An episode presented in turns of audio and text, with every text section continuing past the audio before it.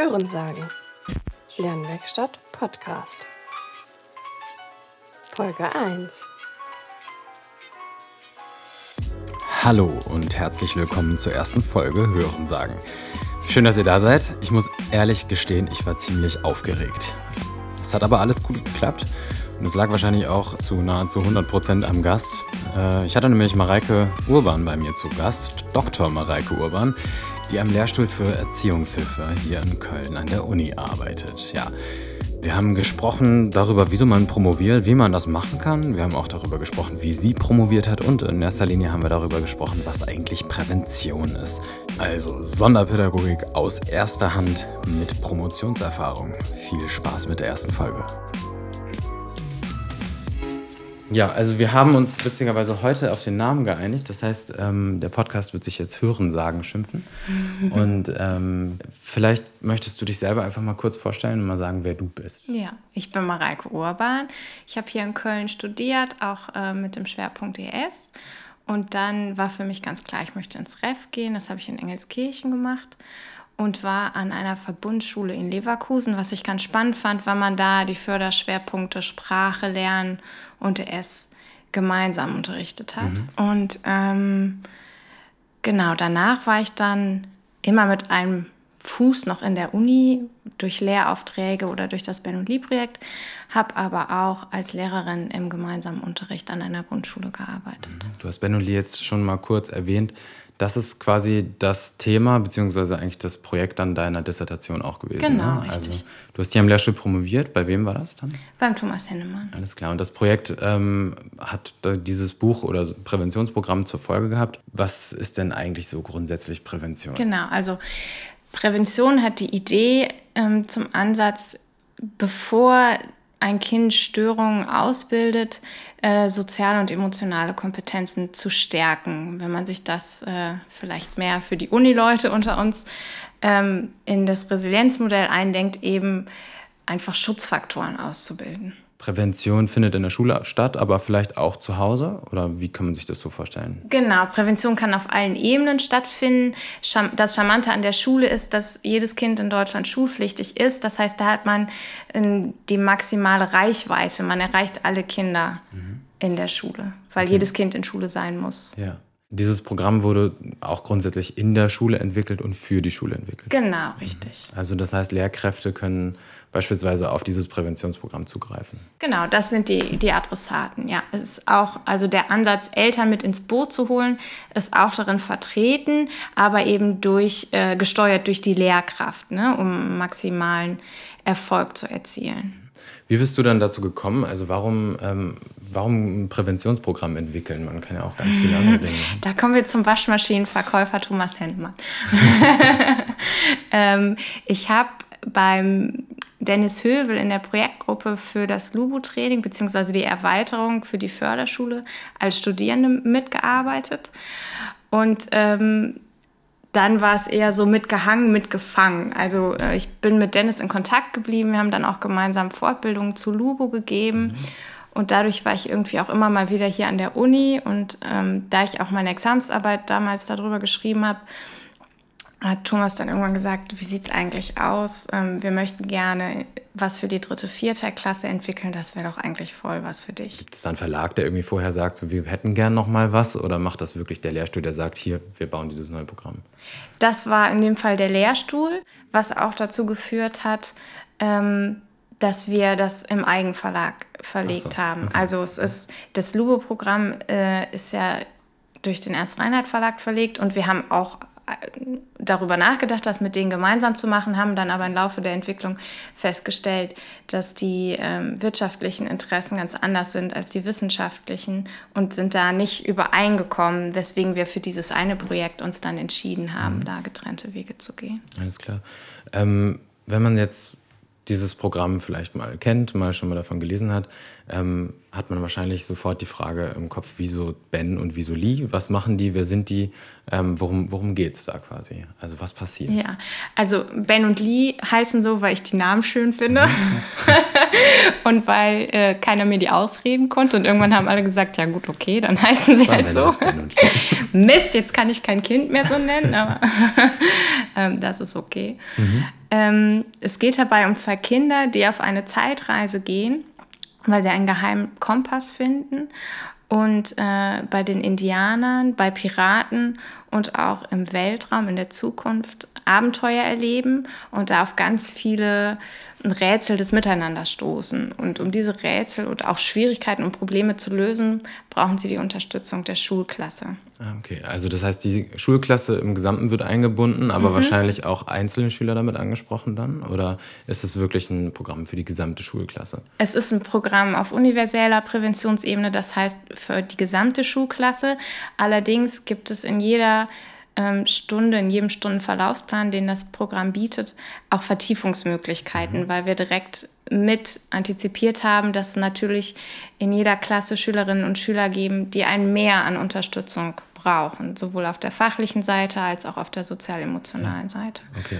Und da sind ganz viele Vorschläge und Ideen und teilweise auch Vertiefungsstunden für. Okay, also es sind angegeben. auch gesamte Stunden konzipiert dann? Mhm, okay, genau. Und so funktioniert es dann, ähm, dass das Programm habe ich mir angeschaut, mehrere Bausteine hat, die dann wiederum untergliedert sind in verschiedene Stunden. Ne? Genau, ja. Und was ich da an der Stelle auch noch wichtig finde, ist, dass das an das Lubo-Training andockt. Mhm. Das heißt, das, was bei äh, Lubo für die erste, zweite Klasse erarbeitet wurde, wird bei Ben und Lee äh, auf einem höheren Niveau in der dritten und vierten mhm. Klasse noch einmal bearbeitet. Allerdings deutlich anspruchsvoller und die Kinder können dann auch auf das zurückgreifen, was sie bei Lubo schon gelernt haben. Okay, könnte man auch sagen, dass man als Lehrkraft darauf zurückgreifen kann, das, was man selber als Lehrkraft vielleicht bei Lubo Auf jeden schon, Fall, ja. ja also das heißt, Fall. wenn man damit Erfahrung hat, ist es vielleicht auch ein bisschen einfacher, das ja, dann anzuwenden. Die theoretischen Grundlagen und die, die Grundidee und auch die präventive Haltung sind die gleichen. Okay.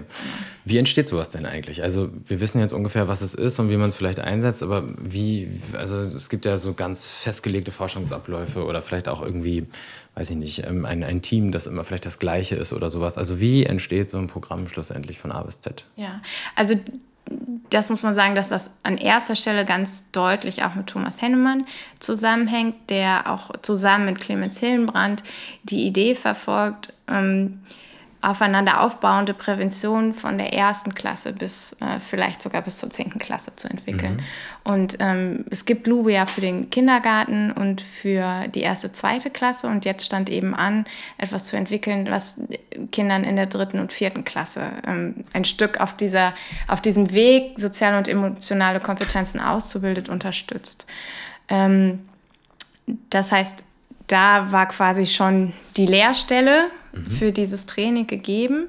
Und ähm, das war auch der Anfang, sich anzugucken, okay, wer ist denn eigentlich die Zielgruppe und welche Entwicklungsschritte stehen für Kinder in der dritten, vierten Klasse eigentlich okay. an. Mhm. Da ganz theoretisch ähm, die Grundlage zu ermitteln. Ne? Was sind Entwicklungsziele und ähm, welches tragfähige ähm, theoretische Modell habe ich, um diese Entwicklungsschritte mhm. zu fördern. Äh, als nächstes versucht man dann, das didaktisch umzusetzen. Okay. Also ich habe meine theoretischen mhm. Förderziele abgeleitet und schaue mir jetzt an, wie kann ich das denn ganz konkret im Unterricht umsetzen und erreichen. Und dann macht man am besten, oder so ist es, glaube ich, am erfolgsversprechenden, ähm, erst eine Grobplanung und dann mhm. fein für jede Stunde und wirklich ganz konkret, wie soll eine Stunde aussehen. Mhm. Ähm, dazu, dabei haben viele Studenten mitgeholfen, vor allem als Ideengeber. Sie haben auch äh, Stunden mitgeplant. Das würde ich allerdings nicht mehr so machen, weil okay. ich glaube, dass ähm, Studierende sich ganz toll ausprobieren können, aber dass sie im Bachelor- und Masterstudium noch nicht so viel Erfahrung in der Unterrichtsplanung haben, dass sie wirklich ganz druckreife Unterrichtsentwürfe mhm. entwickeln können. Und ich würde sie immer mit ins Boot holen, weil sie unfassbar tolle Ideen haben, aber die ganz konkrete Planung würde ich selber übernehmen. An dieser Stelle von mir kurz die Info. Falls ihr Lust auf gewisse Themen habt oder irgendwelche Bereiche, die hier mal besprochen werden sollen, dann schreibt uns doch einfach eine kurze Mail an die Lernwerkstatt der Uni Köln. Wir werden dann versuchen, darauf zurückzukommen. Hast selber ja auch als Studierende mal in so einem Projekt mitgearbeitet. Ja. Wie kann man sich das vorstellen, als Rolle einer, einer Studierenden dann dort mitzuarbeiten? In welchem Umfang zum Beispiel schon allein? Mm, also das ist immer eingebettet in eine entweder Bachelor- oder Masterarbeit. Mhm. Ähm, und das hängt immer ein bisschen davon ab, in, bei welchem Projektabschnitt man gerade mhm. arbeitet. Wenn man in der Pilotstudie, also in der es dann darum geht, erstmal alles auszuprobieren, mitarbeitet, hat man mehr Freiheiten. Man kann die Schule selber auswählen. Ähm, manche Dinge sind auch noch nicht so festgezurrt. Äh, das ist so ein bisschen kreativer, weil man mhm. ähm, mehr Lehrstühlen füllen muss. Ähm, und in der Hauptstudie ist es dann so, dass man da die Möglichkeit hat, in der Kontrollgruppe mitzuarbeiten. Das heißt, Kinder einfach nur diagnostisch zu begleiten, in Anführungszeichen nur, ist auch eine ganz wichtige und verantwortungsvolle Aufgabe, um zu schauen, wie deren Entwicklungsverläufe sind, ohne dass sie ein Trainingsprogramm angeboten bekommen. Ähm, oder aber eben in der Experimentalgruppe, wo man dann tatsächlich das Trainingsprogramm auch umsetzt. Und in der Hauptstudie ist es dann aber ganz wichtig, dass tatsächlich äh, trainings- oder programmgetreu umzusetzen. Da hat man dann mehr Sicherheit, mehr Anleitung, aber auch weniger Freiraum. Also wie viele Menschen sind dann insgesamt an so einem Projekt beteiligt ungefähr? Kann das, das, kann ich gar nicht zählen. Menge, ne? Ja, auf jeden Fall. Ähm, was man ja nicht vergessen darf, also es gibt ja einmal das Team in der Uni zum Planen. Mhm. Ähm, äh, das war der Thomas, der Dennis und ich. So, wir haben die wichtigsten Entscheidungen getroffen. Deswegen stehen eure Namen auch vorne und dann genau. schlussendlich drauf, ihr dann Richtig. die Projektleitung quasi. Oder genau. hattest du die Projektleitung oder wie nennt man das dann? Ja, ich würde sagen, wir haben das zusammen okay, gemacht. alles klar. Mhm. Äh, ich war vielleicht die Hauptverantwortliche, wobei ich keine wichtige Entscheidung alleine mhm. getroffen habe. Mhm. Genau. Weil es ähm, im, im Endeffekt ist es ja Thomas Hennemann, der den Lehrstuhl leitet und der auch äh, die Finanzierung dafür übernimmt. Das heißt, er ist der Boss. ähm, genau. Dann natürlich die Studierenden und das kommt dann, wie viele das sind, hängt natürlich auch davon ab, wie groß die Stichprobe ist. Das heißt, wie viele Klassen sind daran beteiligt. Das war jetzt bei Ben und Lee, äh, waren das ziemlich viele. Wir hatten ähm, knapp 40 Klassen. Das heißt, wir brauchten auch 40 Studenten, die die Klassen betreuen. Ähm, in der Pilotstudie haben, glaube ich, auch noch mal bestimmt so zehn Studierende mitgemischt. Also es kommt schon eine ganze Menge zusammen. Und dann darf man natürlich nicht vergessen, braucht man auch noch die Lehrkräfte mhm. und die mhm. Schulen, die bereit sind, sich zu engagieren.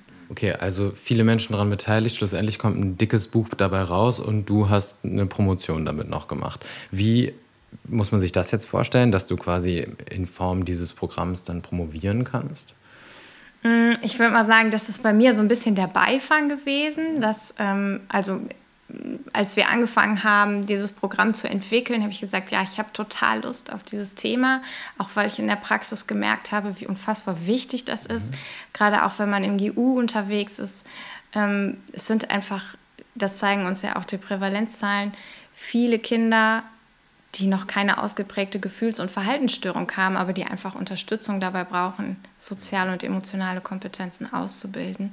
Und es ist oft so, dass die Lehrkräfte gar nicht wissen, wie sie das schlüssig machen können, also wirklich theoretisch fundiert und nicht mhm. einfach nach Bauchgefühl. Mhm.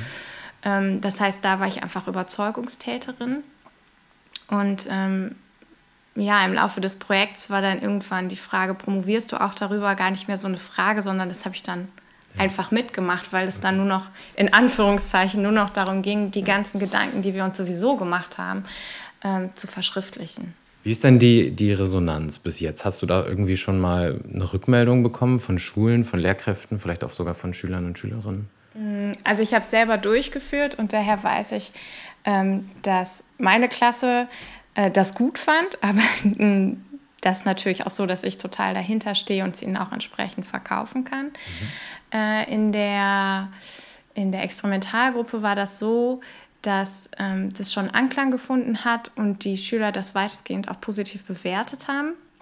Allerdings haben die Lehrkräfte auch an vielen Stellen Verbesserungsvorschläge angemerkt, die wir auch berücksichtigt haben und wir nochmal in die Überarbeitungsschleife gegangen sind. Insgesamt glaube ich, dass es ähm, komplex ist, weil es eben nicht nur soziale emotionale Kompetenzen fördert, sondern das in Verbindung mit einem Fachanliegen tut. Das heißt, mhm. es ist dual geplant. Und das ist was, in was sich Lehrkräfte in Grundschulen erstmal reindenken müssen. Das ist eigentlich ein klassisch sonderpädagogisch. Ähm, Genau, und ich glaube, dass, um abzuschätzen, wie groß der Impact ist, wir einfach noch ein bisschen mehr Werbung machen müssen. Ich bin gerade auch in Elternzeit, weswegen ich das zum Beispiel auch noch nicht auf Tagungen vorgestellt mhm. habe oder so. Ähm, aber allein dadurch, dass es der Nachfolger von Ben und Lee ist, haben wir schon, äh, von Lubo ist, mhm. genau, mhm. Entschuldigung, haben wir schon einige verkauft. Es geht ja. ja schlussendlich wahrscheinlich auch nicht ums Verkaufen in dem Sinne, sondern dann eigentlich, sagen wir mal so, um den, den Markt dann auch so ein bisschen weiter zu treiben, in, in, was den Forschungsstand und so weiter angeht. Ne? Genau, ja, ich, ich finde auch nicht, dass man, dass man, wenn man sagt, wie viel habe ich jetzt verkauft, guckt, wie viel ja hat es mir monetär gebracht, sondern daran kann ich ja ablesen, ähm, wie weit ist es verbreitet. Mhm. Und das ist schon so, dass mich Leute, die ich eigentlich gar nicht richtig kenne, mhm. darauf ansprechen. Oder mein Mann, der auch Lehrer ist, fragen, sagen, hör mal, da steht Urban mit drauf, hat das was mit deiner Frau zu tun? Und ähm, wir haben das jetzt mal bestellt und äh, wollen das mal ausprobieren. Das ist ja cool. Kannst du uns noch irgendwie mehr dafür, davon erzählen? So, mhm. Also es ist schon so, ähm, dass Leute danach fragen und äh, das einsetzen. Ja. Okay. Ja, auch schön. Leute, die mich gar nicht kennen. Du hast es eben schon so ein bisschen äh, angesprochen, du bist gerade in Elternzeit. Wie sieht denn bei dir jetzt die, die weitere, der weitere, das weitere Vorgehen aus? Also hast du Lust auf Unikarriere oder möchtest du wieder lieber in die Schule gehen? Gibt es da bei dir Präferenzen? Das ist die Gretchenfrage. das wüsste, ne? Ähm, genau, also es ist auf jeden Fall so, dass ich im Moment an die Uni abgeordnet bin und wenn ich aus der Elternzeit zurückkomme. Kannst du das vielleicht kurz erklären, was das bedeutet? Ach so, ja, Entschuldigung. Nee, ja. Also ich also glaube, ich, es gibt einige Leute, die es nicht wissen, was das ist. Ja, ja das ist, äh, glaube ich, auch spannend, weil es einfach eine Möglichkeit ist, ähm, zu arbeiten, wenn man den Lehrerberuf ergreift. Also ich bin festangestellte, vollverbeamtete Sonderpädagogin und äh, im Moment gibt es eine Stelle an der Uni für Lehrkräfte aus dem Schuldienst. Das heißt, ich bin für eine gewisse Zeit, im Moment vier Jahre, und das kann man auch noch verlängern um zwei Jahre, an die, an die Uni abgeordnet. Das sind Stellen, die bei gewissen Plattformen ausgeschrieben sind und auf die man sich dann bewerben kann. Mhm. Und nach dieser Zeit ähm, bekomme ich entweder wieder so eine Stelle mhm. oder aber ich gehe zurück in die Schule. Mhm. Also das heißt, es genau. ist zeitlich begrenzt erstmal? Genau, mhm. richtig. Und man kann dann einfach mal ausprobieren, ist das was Dauerhaftes für mich, ähm, an der Uni zu arbeiten? Vermisse ich die Arbeit mit den Schülern zu sehr? Ja. Ähm, genau, und kann dann einfach gucken, Gibt es vielleicht dann andere Stellen im Uni-Bereich, auf die ich mich bewerben möchte? Oder ist es so, dass ich in den Schuldienst zurück und daran muss aber keine Promotion angeschlossen sein, ne? Das geht, oder ist das immer so, dass an einer abgeordneten Stelle... Es ist nicht zwingend, aber die meisten Stellen sind so ausgeschrieben, meines Wissens. Mhm, genau. Nur damit man das vielleicht mal so ganz grob einordnen genau. kann. Aber ähm, man braucht nicht so eine Stelle, um promovieren zu können. Okay. Also ich mhm. habe in der Schule gearbeitet und das Ganze erstmal hobbymäßig mhm. nebenbei mhm. betrieben. Mhm. Und erst als wir dann die Hauptstudie gestartet haben, war ich mit einer Projektstelle halb an der Uni. Das heißt, ich bin während der gesamten Promotionszeit in der Schule gewesen. Das ist vielleicht ein ganz spannendes Thema, weil ähm, du hast es eben schon gesagt, das ist irgendwie eine Alternative zum Lehrberuf, aber trotzdem ja noch irgendwie im Lehrberuf ja, enthalten. Man kann es gut verknüpfen. Und ja. ich glaube, dass das auch, wenn man sowas ganz praxisnahes entwickelt, dass das Sinn macht, mhm. weil man es dann einfach selber ausprobieren kann und selber auch schon ganz viele Stolpersteine erkennt und feststellt, das müsste man anders machen. Oder auch Kritik, die dann von außen an einen herangetragen wird, ähm, ganz anders einordnen kann, weil man sich, weil man klarer ist, so ja, das ist was, was man wirklich verändern müsste oder das ist was, wo einfach noch nicht genug transportiert werden konnte, wie es gemeint gewesen ist. Mhm. Also ich höre da so ein bisschen durch, dass du das auf jeden Fall schon auch empfehlen würdest, wenn man damit liebäugelt, vielleicht an die Uni wieder zu gehen, dass man erstmal in die Schule geht und dann versucht, so eine Stelle zu kriegen? Oder würdest du sagen, wenn das sowieso der Wunsch ist, dann auch gleich die Uni-Karriere und Treff nicht machen? Und mhm. wie ist da so dein, dein Empfinden? Also ich finde, wenn man Lehrer ausbildet, dann sollte man auch zumindest das Ref gemacht haben. Mhm. Einfach weil man ähm, den Kontext, für die man die Studierenden dann vorbereitet, aus eigener Erfahrung kennt. Das mhm. ist, glaube ich, ein ganz großes Gut. Ähm, ich würde das aber nicht festlegen, ob man das nach oder vor einer Promotion mhm. machen muss. Wenn ich mir zum Beispiel Gino Casale angucke, der in einem ganz anderen Bereich promoviert hat, ich glaube, für den war das nicht so zwingend notwendig, vorher das Ref gemacht zu haben. Mhm. Okay. Ähm, für mein sehr, sehr praxisorientiertes äh, Projekt empfinde ich das als absolut notwendig, allein weil ich sonst gar nicht die Kompetenzen entwickelt hätte, Unterricht zu planen. Ja. Und das habe ich in dem Training ja das gemacht. Macht Sinn. Ohne das wäre das ein bisschen witzlos gewesen. Ja, ne? genau. Ja. Okay, also das heißt, ähm, Universität wäre für dich auf jeden Fall noch ähm, eine Option oder ist eine Option, aber auf der anderen Seite, die Schule ist auch noch nicht abgehakt. Genau, ja. Und ähm, ich glaube, das, ist, das hat sich so in, den letzten, in der letzten Zeit für mich rauskristallisiert. Ich finde das wahnsinnig spannend, Theorie mit Praxis ganz, ganz klein und detailgenau aufeinander abzustimmen und miteinander zu verknüpfen.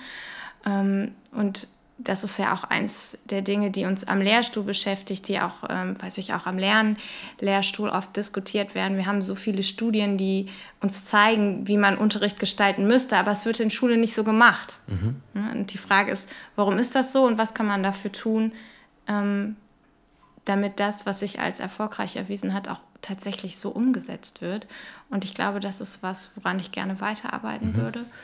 Und da wäre es perfekt, äh, was zu finden, wo man Uni und Schule auch miteinander ja. kombinieren kann. Das ist, was du eben gerade angesprochen hast, so diese Verzahnung von Theorie und Praxis, die ist ja, glaube ich, auch im Studium selber, also für einen Studierenden dann in dem Fall immer auch im Lehramt die Frage irgendwie der Nachhaltigkeit oder der Machbarkeit. Ja. Also wie funktioniert das, dass man quasi die schulische Praxis auch ins Studium holt? Ähm, das wäre vielleicht so eine abschließende Frage von mir an dich ähm, weil bei uns in der Studierendenschaft halt oft irgendwie schon die Frage da auch laut wird, irgendwie nach ähm, entweder zusätzlicher Zeit in der Schule oder eben mehr Praxis in dem doch sehr theorieorientierten Studium. Ähm, wie, wie würdest du vielleicht so eine, so eine Verbesserung der, der Lehramtsausbildung vielleicht auch mit so einem kleinen präventiven Hintergedanken irgendwie sehen? Also findet das, ähm, also würdest du sagen, wir sind an einem, auf einem ganz guten Weg da mittlerweile, durch das Praxissemester zum Beispiel? Oder gibt es weiterhin noch irgendwie ähm, ja, Verbesserungsmöglichkeiten, um auch vielleicht darauf vorher reagieren zu können, ob Leute diesen Job wirklich machen wollen oder mhm. Naja, den Herausforderungen gewachsen sind etc.? Also ich finde, das sind zwei Fragen. Einmal ähm, ist es bis, oder sind wir auf einem guten Weg, das zu verknüpfen, um ähm, Theorie und Praxis besser aufeinander abstimmen zu können? Und die Frage, ähm, wie findet man frühzeitig heraus, ob man für diesen Beruf geeignet ist? Ähm, um die letzte Frage zuerst zu beantworten, wenn man sich äh, da unsicher ist, würde ich es auf jeden Fall empfehlen, vorher, bevor man überhaupt anfängt, dieses Studium zu ergreifen oder auch in den ersten zwei Semestern ein längeres Praktikum zu machen. Mhm. Also ich, neben den eigentlichen Praktika. Genau, richtig, ja. Zumindest mal so für, die sind ja meistens so fünf Wochen, ne? mal, mal drei Monate in der Schule mhm. gewesen zu sein, wenn man so dieses Bauchgefühl hat, hm, ich weiß gar nicht, ob ob das was für mich ist.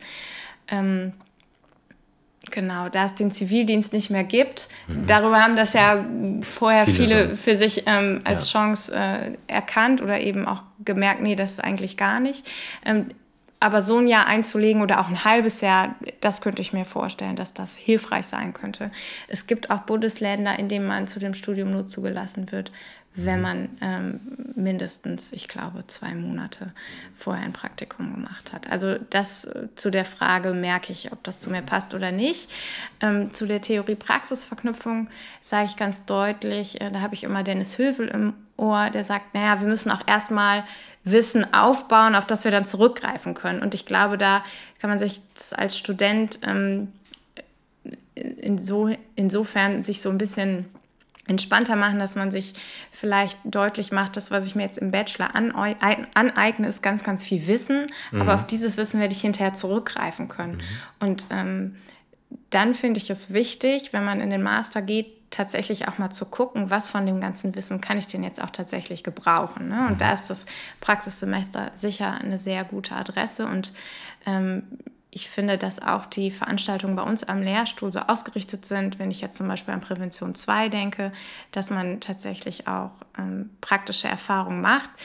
Da wäre es aus meiner Sicht allerdings auch wünschenswert, nicht nur auf die Praxis in der Schule zu achten, sondern tatsächlich auch mal die theoretische Brille anzuziehen und zu überlegen, was habe ich denn bisher eigentlich alles gelernt? Mhm. Ne? Und nochmal so, ja, wie so einen kleinen äh, Zwischen Schnitt zu ziehen und zu überlegen, was davon kann ich denn jetzt eigentlich nutzen.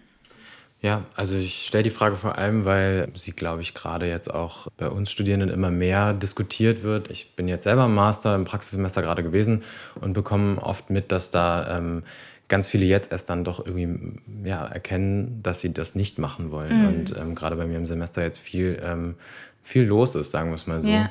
Und das dann ganz schnell halt eben aufs Studium geschoben wird. Und ja, deswegen finde ich es finde ich immer spannend, da auch mal zu hören, wie man da vielleicht irgendwie aus einer deutlich entfernteren Sicht dann irgendwie ja. zusteht. Denn diese, diesen Theoriebezug, der ist maßgeblich entscheidend für das, was später dann ja eingesetzt wird. Ne? Genau. Auch Gut, ähm, ja, vielen Dank erstmal bis hierhin. Ähm, wir haben in der nächsten Folge wahrscheinlich die Svenja Jasta da. Kennst du die, Svenja? Ja, die hat auch bei unserem Projekt mitgearbeitet. Ach so, na, was, ein, äh, was eine Verbindung. Da wird es ein bisschen um Theaterpädagogik gehen und ähm, Sie wird uns erklären, was sie denn eigentlich hier so auch an der Uni für eine Funktion hat. Sie koordiniert nämlich die Praxisphasen im Bachelor. Also geht es oft ja ein bisschen um, um, Praxis und vielleicht um Ausbildung. Mal sehen. Ja, ich bedanke mich bei dir, dass du da warst. Und vielen Dank, ähm, vielen Dank auch für das Vorstellen des Programms. Ich wünsche dir damit alles Gute und ähm, ja, bis bald. Tschüss. So, das war sie auch schon, unsere erste Folge Hören sagen. Nochmal vielen Dank an Mareike. Die zweite Folge steht schon in den Startlöchern. Wie gesagt, mit Svenja Jasta. Es geht ein bisschen um Theaterpädagogik und nochmal ein bisschen um Uni und Lehramt und so weiter. Also auch hier lohnt sich einzuschalten. Ja, ansonsten noch vielen Dank an Biocratic, dessen Musik wir hier für den Podcast benutzen dürfen. Vielen lieben Dank.